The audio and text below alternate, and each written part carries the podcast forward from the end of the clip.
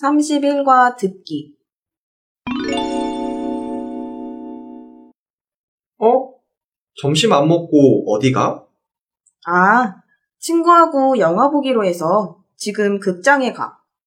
넌 친구가 참 많네. 오늘은 어떤 친구를 만나러 가는데? 지난주에 학교 식당에서 밥을 먹을 때 알게 된 한국인 친구야. 밥을 먹을 때? 응. 같이 밥 먹을 사람이 없어서 혼자 학교 식당에 갔는데 나처럼 혼자 온 학생이 있었어. 그래서 그 사람에게 가서 인사를 하고 앞에 앉았어. 모르는 사람인데? 음. 밥을 먹는 동안 이야기를 하면서 친구가 되었어. 와, 신기하다. 그렇게 친구가 될 수 있어? 음.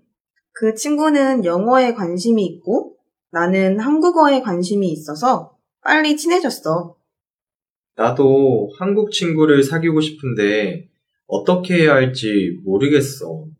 너도 나처럼 한국 사람에게 먼저 한국말로 인사해봐. 네가 부럽다. 나는 성격이 좀 내성적이라서 그렇게 하기는 힘들 것 같아.